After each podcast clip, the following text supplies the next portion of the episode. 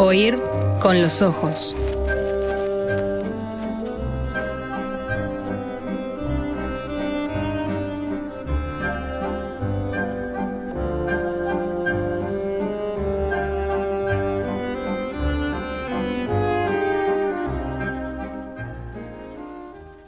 Atención, la primera columna del año de Rafael Mandresi.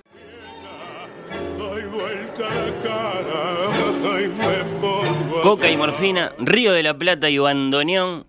Esto es, historias paralelas, la prohibición de las drogas en el Río de la Plata y la presencia de las drogas en las letras y en el mundo del tango, columna de nuestro primer actor e investigador, Rafael Mandresi, anclado en París. Salute, Rafael, la barra completamente agradecida. Hola, ¿qué tal, Fernando? ¿Cómo te va? Bien, feliz de recibirte. ¿Cómo andás? Bien, muy bien, muy bien. Este, además con un, con un comienzo como este de, de, un tango como Tiempos Viejos eh, por eh, Don Osvaldo Pugliese con la voz de Abel Córdoba, no puedo estar mejor. Bueno, sí, sí, eh, hay, hay tantas versiones de este tango. algún tanguero a lo mejor dice, eh, ¿cómo no puso, no sé, a Francisco Rico, por ejemplo, ¿no? Podría haber sido. Lo que pasa es que, bueno, es un clásico. Sí, sí, sí, sí, sí, sí. Y, claro, y nos, nos, sirve para arrancar a conversar, o mejor dicho, para arrancar a, escucharte hablando sobre tangos y drogas, eh, porque ahí está ese verso inolvidable, ¿no? No se conocía coca ni morfina. Sí, eh, la idea del, del de hmm. conversación de hoy, digamos, es este eh, combinar mm, la realidad del tango y la realidad de las drogas en, varios sentidos. Eh, en realidad, el origen de esta, de esta conversación tiene dos. Eh, uno es el primer cuestionacho. me tocó responderlo. Una de las preguntas era, ¿qué tiene más sexo, droga y rock and roll? ¿El rock and roll o el tango? Sí, sí. yo respondí el tango. Una respuesta muy apresurada, porque es obvio que el rock and roll tiene más rock and roll que el tango. Pero no más droga. Eh, y la otra este, cosa son, eh, es, un, es algo que he escuchado decir este, más, de, más de una vez en los últimos meses al eh, secretario general de la Secretaría Nacional de Drogas y de la Junta Nacional de Drogas, a Daniel Radío, que recuerda que en toda la historia de la humanidad la prohibición de estas drogas eh, tiene apenas un siglo. Y, efectivamente, eh, en cierto modo, algunos aspectos de la historia del tango reflejan esa cronología, eh, como, como me interesa este, comentarlo ahora en estos minutos que vienen. De manera que, si te parece, le dedicamos la columna de hoy a la querida Nacho Mardero y al doctor Daniel Radí. Pero cómo no, sí, eh, a los dos un, gran saludo, a la querida Nacho y a, y a Radio, a quien no conocemos personalmente, pero que si nos da excusa suficiente para, para esta conversación, está más que merecidamente. Eh, saludado. Dijiste un siglo y me quedé pensando, debe ser más o menos un siglo exactamente, ¿no? Por ahí anda, por ahí anda. Son, este, eh, si, lo referimos al tango y por lo tanto lo referimos al Río de la Plata, no son exactamente, se parecen mucho, pero no son exactamente las mismas fechas, no es la misma cronología de un lado que del otro del río, en Argentina y en, y en Uruguay. Y yo quisiera, este, eh, porque como acabamos de escuchar tiempos viejos, quisiera poner este, el, eh, justamente hablando de cronologías, eh, este es un tango de Francisco Canaro y Manuel Romero de 1926. Y eh, en el comienzo dice, este, no se conocía coca ni morfina, los muchachos de antes, etc. Bueno, ¿cuándo es ese antes? Hmm. Eh, claro, no lo podemos saber porque no sabemos que la edad que tiene el narrador, por llamarlo de alguna manera, es 1926, pero pongamos que son fines del siglo XIX. Eh, y, por lo tanto, la primera cosa que, podemos constatar es que esa afirmación es inexacta, porque sí se conocía coca y morfina eh, a fines del siglo XIX y a principios del, siglo XX. Eh, en cuanto a, si los muchachos de antes usaban o no gomina, eso no lo, no lo tengo tan claro, no lo sabría decir. No está tan documentado. No está tan documentado. Eh, y otro aspecto de ese, de ese verso es que efectivamente la coca y la morfina, la cocaína y la morfina, en lo que tiene que ver con el tango y en particular con las letras de tango, son las dos drogas que aparecen fundamentalmente. Las dos drogas, aclaremos, que luego fueron prohibidas. no, entramos en la discusión de qué es o no es una droga, etcétera, de las sustancias este, que han sido prohibidas. Y, si me permitís una pequeña digresión. Pero claro. Porque eh, este tango, Tiempos Viejos, es una muestra este, muy, muy este, linda, digamos, muy, muy buena, de esas cosas este, que a nosotros nos gustan eh, sobre la circulación de las referencias culturales y sobre los préstamos culturales, porque allí escuchábamos en la, en la letra eh, hablar de la rubia Mirella. Es verdad. Eh, ¿Te acordás, hermano, la rubia Mirella, etcétera? Que protagonista un día casi se hace matar por ella, peleando con un guapo este, en un, no sé si en un cabaret o en un piringundín. Que uno piensa que es un ripio, ¿no? Que sí, que está, que está, que está elegida Mirella porque rima con ella, pero a lo mejor no. Eh, rima con ella, sí, por supuesto, pero, pero además Eh, el nombre Mirella eh, tiene un origen provenzal, o sea, del sur de Francia. Es el título de un poema en 12 cantos de Frédéric Mistral, que este, lo escribió en 1859 y, está escrito en provenzal y por lo tanto el nombre es Mireio en el, en el poema que después se transforma en francés en Mireille. ¿Cuándo? Cuando Charles Gounod se sirve de ese poema para componer una ópera. En 1864, una ópera llamada Mireille, en francés, que tuvo mucho éxito y que llegó a conocerse en el Río de la Plata, donde el nombre se transformó o se castellanizó a la manera rioplatense en Mirella, pero claro que sí, bueno, eh, saludos para Nacho, saludos para Radio y saludos para yo alguno, tanto más conocido por, por Fausto o por Romeo y Julieta, pero que efectivamente tiene una ópera que se llama Mirella, mira vos. Eh, y, este señor, este, este poeta, Frédéric Mistral, eh, terminó ganando el Premio Nobel de Literatura. Sí, sí. En 1904, en la tercera edición del premio. creo que nadie recuerda ya, hmm. casi nadie recuerda a Frédéric Mistral, con lo cual volvemos a, a la, a la discusión sobre los premios Nobel, pero en fin, comentario aparte. Lo que pasa es que son muchos los franceses que lo ganaron. Eh, siempre se dice que los suecos eran un poco lambetas de la Academia Francesa y que por eso elegían tantos ganadores franceses. El primero ya había sido francés en 1902 y, el tercero de nuevo era francés, así que bueno, por, por eso es que no nos acordamos de todo. Pero bueno, de todas maneras, el premio Nobel contribuyó a darle difusión, además de la ópera de Gounod, a este, a este asunto de, de conexión. Eh, que tiene su primera referencia concreta en, el Río de la Plata en un sainete. Un sainete llamado El Rey del Cabaret, de Alberto Weisbach. Alberto Weisbach es un sainetero uruguayo, nacido en Fraivento más particularmente, y Manuel Romero, que es el autor de la letra de Tiempos Viejos. Y en realidad eh, la música de, de, tiempos viejos está inspirada en ese sainete que se estrenó en el 23 y cuyo protagonista femenino era Mirella. Este, una muchacha que gustaba de las noches con champagne, que bailaba tango, conquistaba corazones y también se daba la papa en algún momento con otros. Eh, este tango, además, tuvo secuelas porque no solamente proviene de un sainete, que proviene de una ópera, que proviene de un poema, sino que se hizo este, no a partir del sainete, sino a partir del tango, una película. En, eh, una película argentina, cuyo título eh, es Los muchachos de antes no usaban gomina, claro. Eh, dirigida por el propio Manuel Romero, eh, y que eh, se estrenó en el 37 y que tuvo una remake después en el 69 dirigida por Enrique Carreras con Rodolfo Bebán y Susana Campos como la rubia Mirella.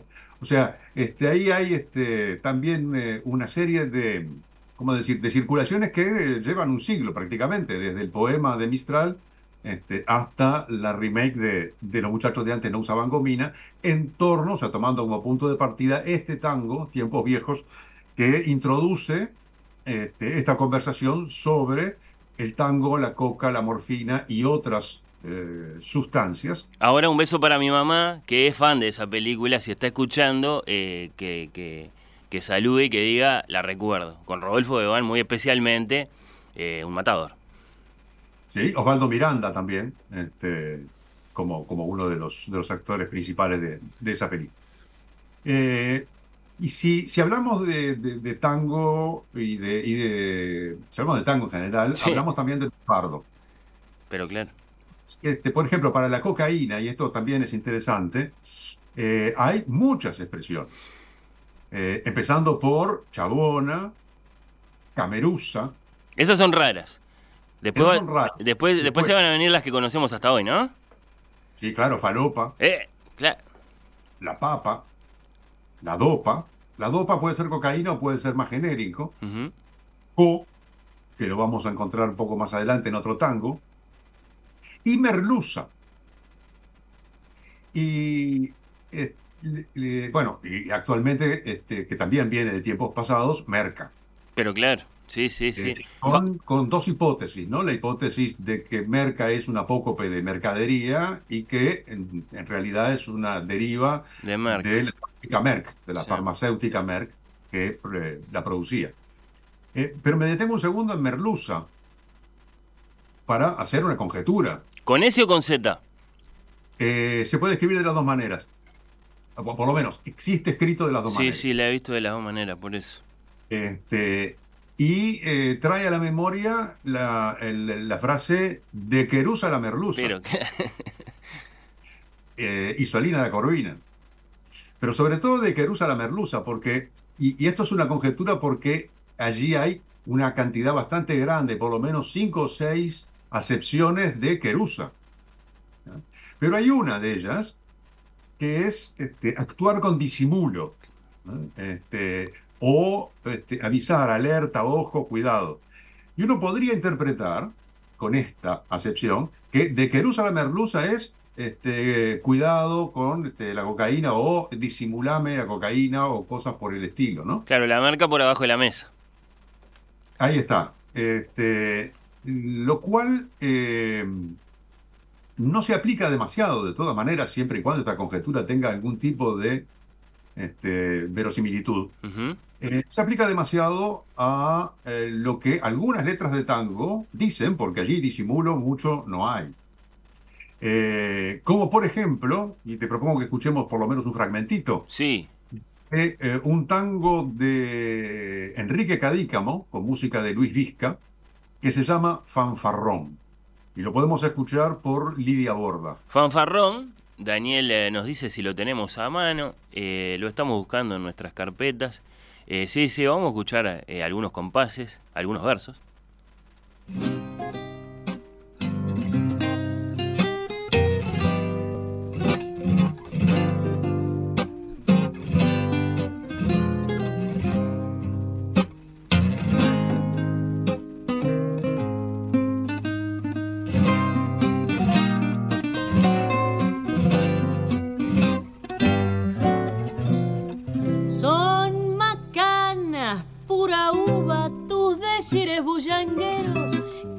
A darte cortes y te mancho el pedigré. Vos te haces el bacanazo y te faltan los aperos y te crees que nadie sabe lo que sos y lo que haces.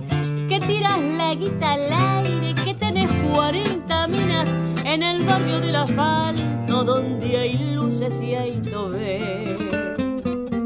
Que por pura fantasía te dopas con cocaína y que de puro aburrido la paseas en Citroën. Te dopas con cocaína. Sí, te, te dopás por pura fantasía, te dopás con cocaína y de puro aburrido te paseas en Citroën. O sea, este, no estamos en el reino del disimulo ni de... Y este tango es de 1928. Y en realidad, y esto como adelanto, así como este, Tiempos Viejos era del 26, este es del 28, los tangos que en la letra tienen explícitamente referencia a las drogas, y ya te, como decía antes, a la cocaína o a la morfina fundamentalmente, son de esos años, son de los años 20. Lo cual da una indicación, porque después eso desaparece. ¿La indicación cuál es? Que algo cambia a partir de fines de los años 20 y durante los años 30.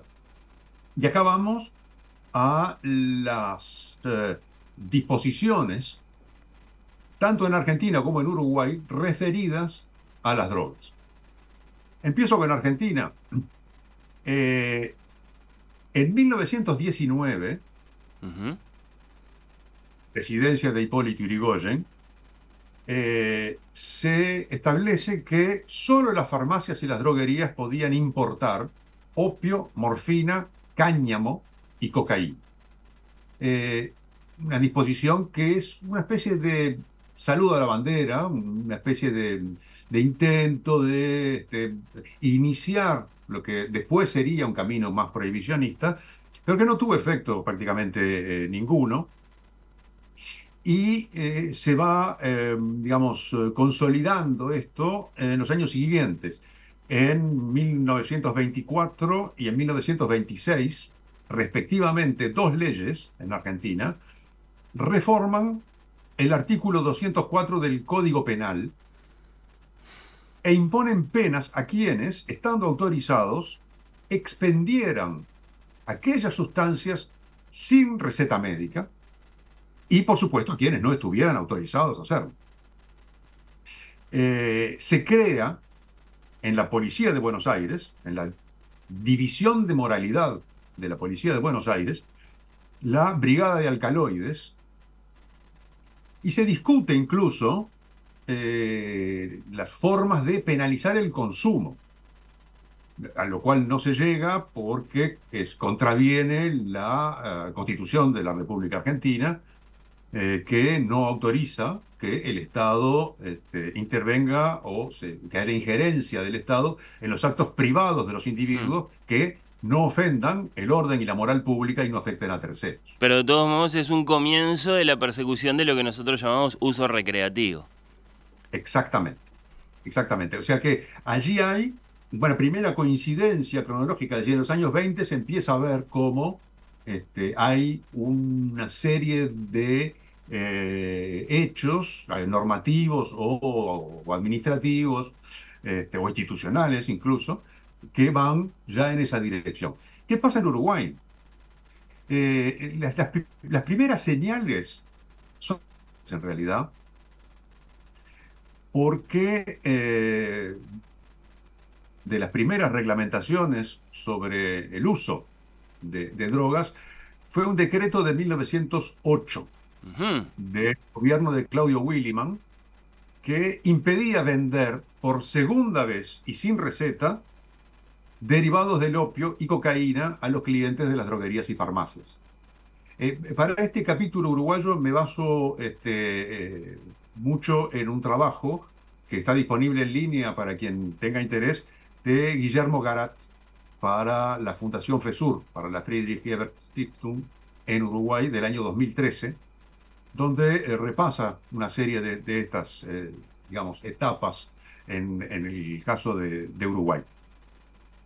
Eh, o sea que esto después se confirma, este decreto de 1908, cuatro años después, en 1913, con la ley de farmacias, pero como pasó en Argentina con, lo que había dispuesto el gobierno de Irigoyen, no tuvo mayor efecto. Es decir, no, no. Eh, también este, queda como esas normas que en el fondo no tienen una traducción concreta, práctica en la, en, la realidad. Eh, se empieza a endurecer considerablemente el asunto varios años después. eh, siguiendo, por otra parte, las recomendaciones y lo que se va a su vez este, poniendo en práctica y en marcha en instituciones internacionales. Eh, por ejemplo, el convenio de la Haya de 1914 y el que refería al opio, que después estalla la Primera Guerra Mundial y eso queda un poco en la nada, la coordinación internacional para estas cosas. Eh, y después la Sociedad de Naciones, con eh, una primera etapa en el Convenio Internacional del Opio de Ginebra en febrero de 1925, eh, al que se sumaron otros en el 31 y en el 36, pero también su implementación a nivel eh, internacional o mundial fue relativamente eh, limitada, escasa. Entre otras cosas porque había muchas ganancias de por medio de las farmacéuticas eh, y además la Segunda Guerra Mundial movilizó el uso de, estas drogas que calmaban el dolor, este, fundamentalmente la morfina en, este caso. Fundamentales, claro. Y lo primero que realmente se, endurece en el caso de Uruguay no son las drogas, por lo menos no estas drogas, eh, sino el alcohol.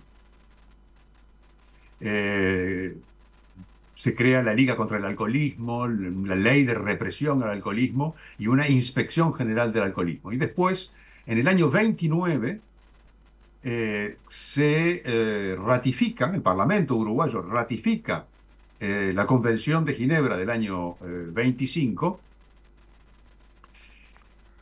eh, y se empieza, la policía empieza a actuar.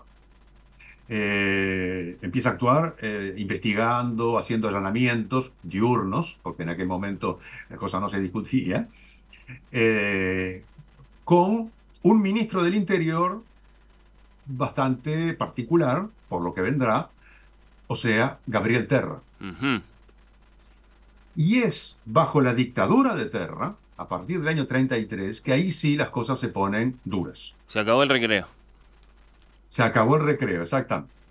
Eh, lo primero este, es eh, una nueva ley de ratificación que aprueba eh, la Convención de Ginebra de 1931 para la limitación, fabricación y reglamentación de la distribución de estupefacientes. Esto es en abril de 1933, o sea, al mes del golpe de Estado, ya está esta ratificación. También ese año, en el 33, Uruguay integra, es uno de los pocos países, que integra el Comité Central del Consejo Directivo de la Comisión del Opio de la Sociedad de las Naciones.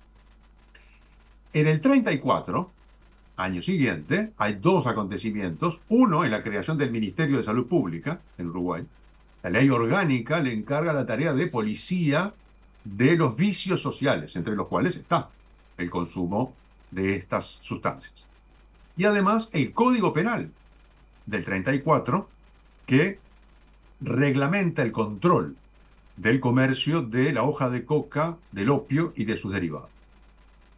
Y esta serie de, disposiciones culmina en una ley este, que es interesantísimo leer, porque y está tanto en el, en el sitio web de INPO como en el del Parlamento, la, la, bajé del sitio del Parlamento uruguayo, una ley de septiembre del 37, eh, la ley 9692, cuyo título es Importación de estupefacientes se establece el monopolio del Estado. Y el artículo primero de esta ley dice, desde la promulgación de la presente ley será monopolio del Estado la importación de la coca, del opio bruto y oficinal, extractos de opio, morfina, cocaína, hashish y en general de toda sustancia que a pequeñas dosis tenga acción estupefaciente. O sea que allí hay un monopolio estatal y después en esa ley hay toda una serie de disposiciones, tiene 27 artículos, para este, el control de la distribución, de la venta, del comercio, las farmacias, etc. O sea que ahí hay ya un cuerpo de, disposiciones eh, que podría decirse marca el,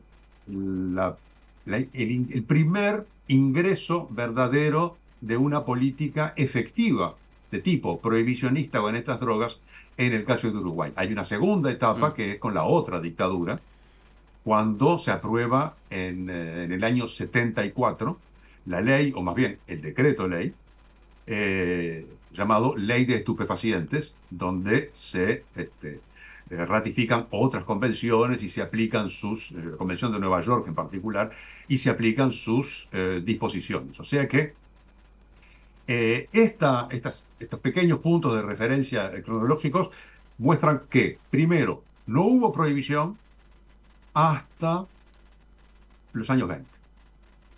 Que durante los años 20 hay alguna mague, pero que en el fondo no termina de cuajar. Y que es a partir de los años 30, y acá estamos en la cronología de, de Daniel Radio, ¿eh? a partir de los años 30, ahí sí, el, el, asunto de la, de la prohibición se pone este, más eh, duro, con campañas de prensa, por otra parte, que ya existían, eh, con publicaciones médicas en particular. Todo, Rafael, esto daría para, para un capítulo completo aparte, pero por dejar siquiera un titular, porque se había ido constatando más y más que las drogas eran fuentes de desastres. Y, y, eso era más o menos unánime entre nuestros dirigentes y bueno, de ahí esta historia que estás contando. Sí, es decir, lo que hay es, este, bueno, si, si vos este, observás publicaciones, en particular las publicaciones médicas de aquella época, el tono es este, apocalíptico. Claro, exacto. Eh, también lo era con el alcohol. Eh, o sea que allí hay este, una, misma, una misma actitud este, respecto del alcohol, que no llegó a prohibirse nunca, eh, que con estas otras drogas, con afirmaciones de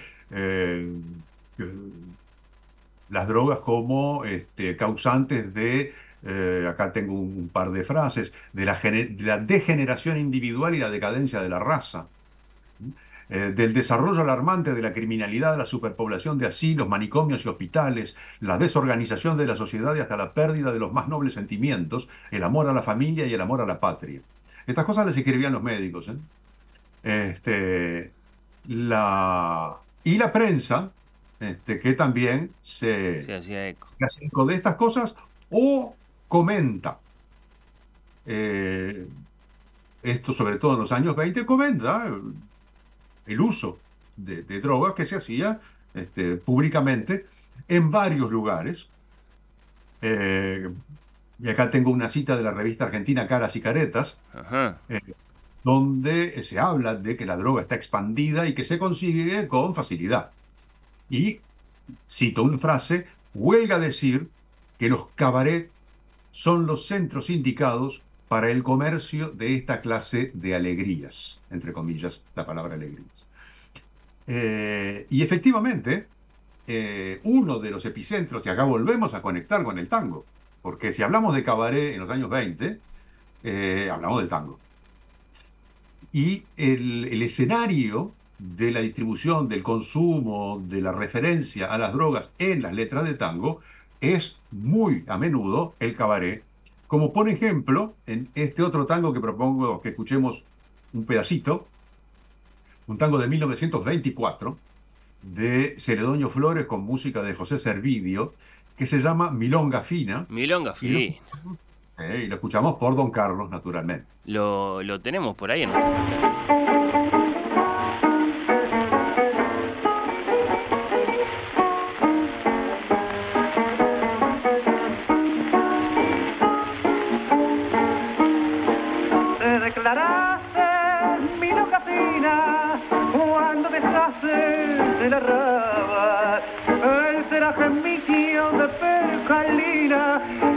puntilla del delantal, el moño rojo que te ponía, tan paradito, tan coqueto, y aquellos novios que te traía cuando salías a pataco. La luz y la presencia, bebeta del arrabal, la dejaste en la creencia, pobrecita por tu mal, ya no pasaste el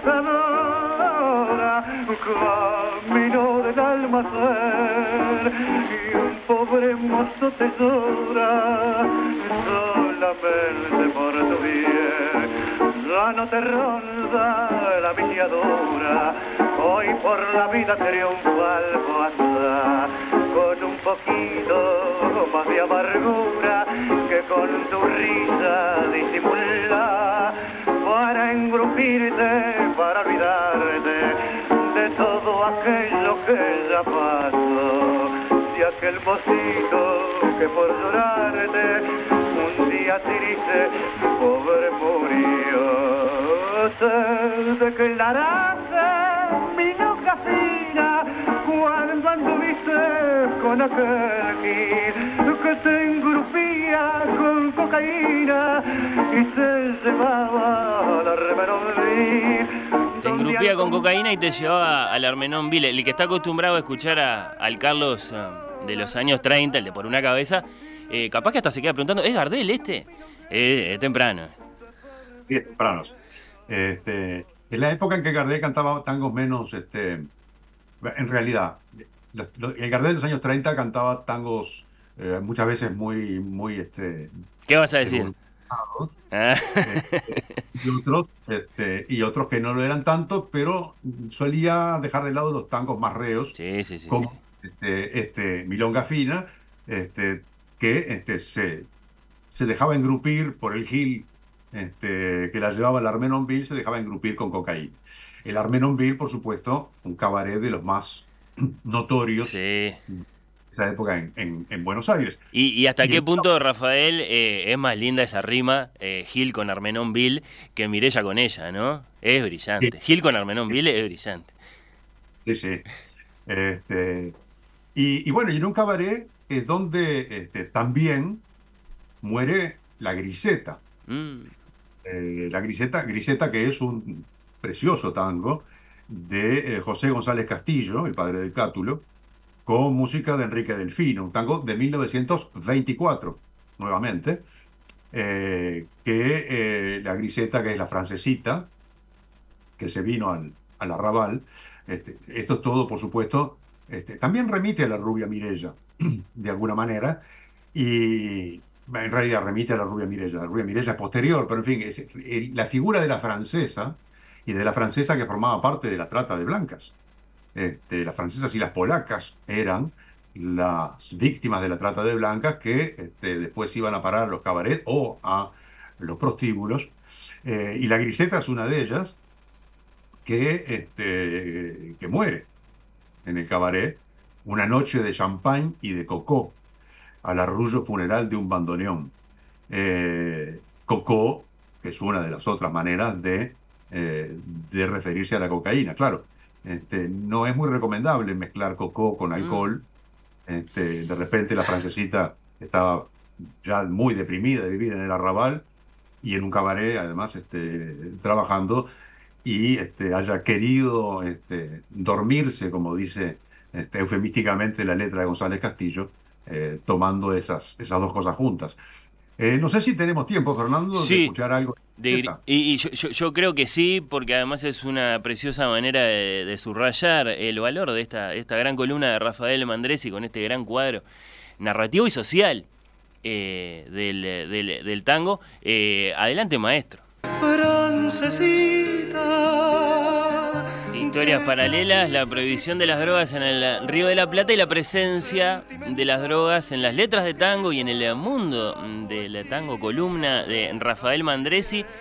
Escuchamos eh, Griseta. ¿Cuántos saludos de nuevo para el mundo de la ópera, no? Porque ahí está Mimi, está Manon, está Margarita Gautier, que no es otra que Violeta después en La Traviata. Eh, ¿Y la voz de quién estábamos escuchando? Eh, Horacio Molina. Claro, Es claro, claro. un, un intérprete que personalmente me gusta muchísimo y tiene un estilo muy, muy personal, muy particular. Eh, tengo un tango más, pero lo vamos a dejar para el cierre de la columna. Imagino, Eh, sí, porque hay uno que incluso lo están reclamando algunos oyentes. Cada vez que decís la palabra dopar, doparse, dopado.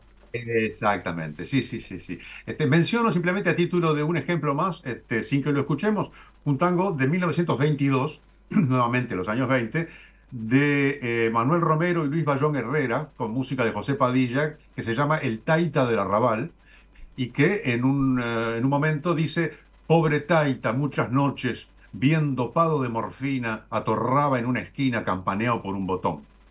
Ah, de, destapale un poquitito ese perfume, a ver, claro, ahí está. El, el, punto este, de, esto es que este, muestra que no solo en el cabaret. El taita del arrabal estaba topado de morfina en una esquina. Lo cual quiere decir que también hay una jerarquía social en el consumo. Es decir, no cualquiera, no todo el mundo consume lo mismo porque no puede, o porque no quiere, y ni en los mismos lugares. Eh, y el tango nos, claro, claro, y el, tango nos ayuda eh, a, pintar ese cuadro. Sí, el tango, el tango traza de alguna manera este, en su historia también una historia social de las sociedades replatenses, eh, que eh, en el caso de su, como decía al comienzo, de la expresión de este tema de las drogas en las letras, se eclipsa en los años 30, junto con el desarrollo del prohibicionismo, pero solo se eclipsan las letras, porque en el mundo del tango, en el universo, en el ambiente, por llamarlo de alguna manera, este, el tema de, de las drogas, por supuesto, no terminó ni muchísimo menos en los años 30 y hay casos muy célebres, en realidad todos se fajaban, todos. Eh, salvo, salvo Salgán, eh, Horacio Salgán, que nunca fumó, nunca tomó alcohol y nunca se drogó, que es un caso totalmente atípico y extraordinario. Pero basta recordar al gordo Pichuco, Aníbal Troilo, que este, eh, la, leyenda cuenta que llevaba la cocaína en las sombreras del, saco este, y decía que era caspa. Eh, Roberto Goyeneche, otro también muy notorio. Qué, este, retorcido gesto de elegancia, ¿no? El de Pichuco, en el momento del abrazo con los amigos. Ahí está, exactamente. Los abrazos eran momento de, de, consumo, por decirlo de, alguna manera. Eh, y bueno, y, sí, para este, como, como este, lo reclama este, eh, la audiencia y nosotros nos debemos a nuestro público, vamos a contar la historia del tango con el que me gustaría cerrar. Eh, que, digámoslo desde ya, es Los Mareados. Sí, y que es en sí mismo una historia de, la prohibición de las drogas en el Río de la Plata. Exactamente, que es en sí mismo toda una historia. En realidad, es lo primero que fue este, el tango de los mareados es una música, es un tango instrumental compuesto por Juan Carlos Cobian, que se llamó Clarita. Y eh, después eh, se le agregó una letra escrita por Alberto Weisbach, el sainetero del que hablamos hace un rato, y Raúl Doblas. ¿Para qué? Para integrarlo, como se hacía muy frecuentemente, en un sainete. Es decir, eh, los sainetes eran muchas veces el lugar de estreno de los tangos. y, y, este sainete se llamó Los Dopados. Y ese fue el título de la letra que se le puso a esa música de Juan Carlos Cobian. Eh, y el tema del sainete era el consumo de drogas. De ahí el título, Los Dopados. Y transcurre, por supuesto, en un cabaret donde en particular se muestra el, tráfico, es decir, donde van los niños bien de, la época a aprovisionarse y a consumir, por supuesto, allí.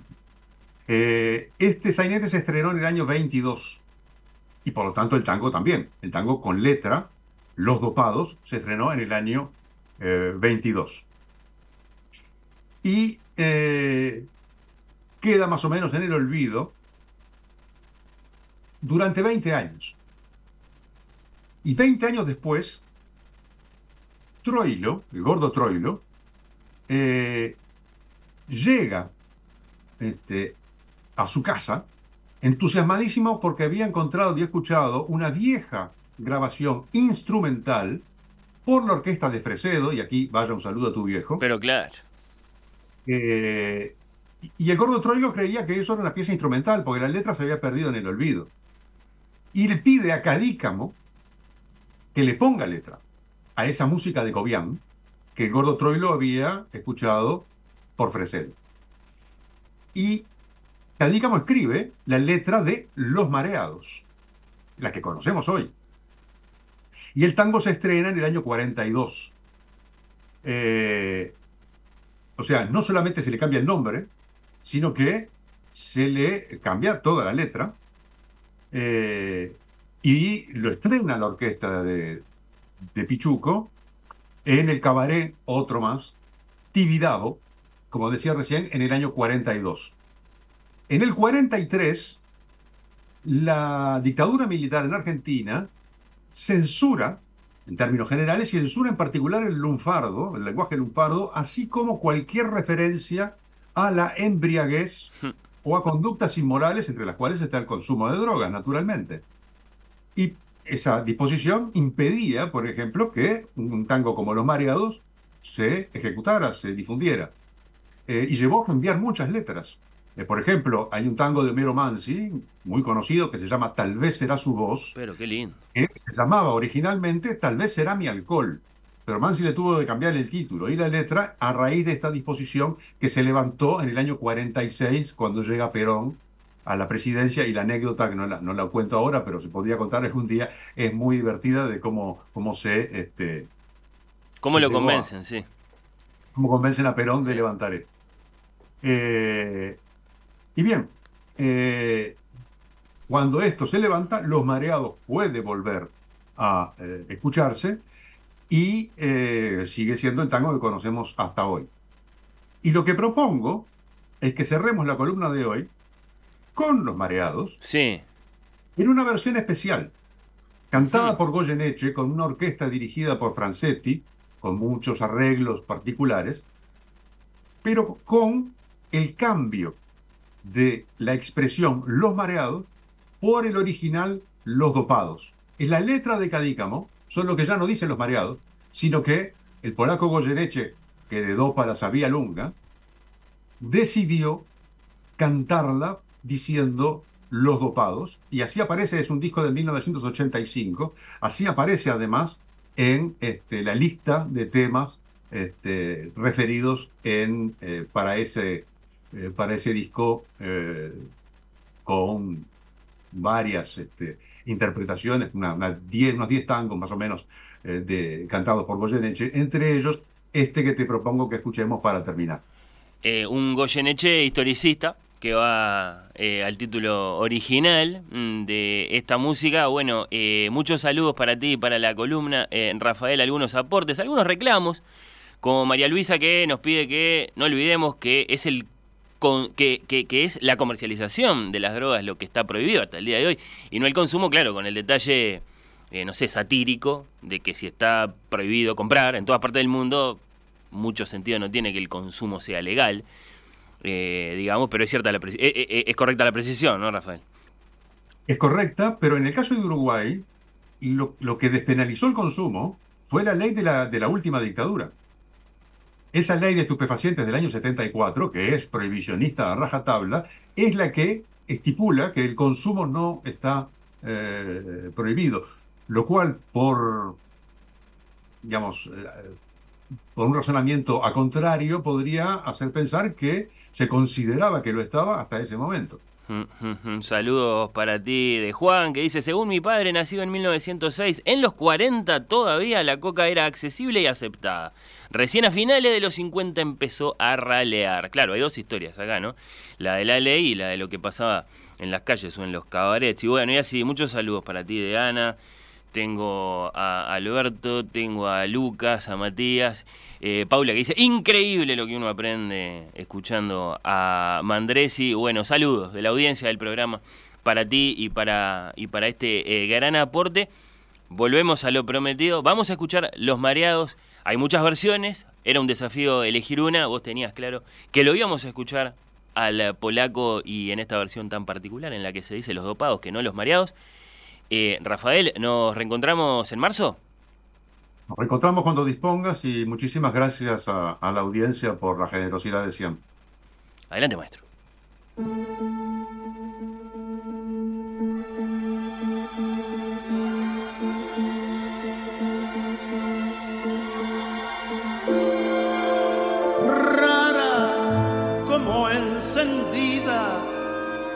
Te hace bebiendo linda y fatal. Bebías y en el fragor del champán lo que reía por no llorar.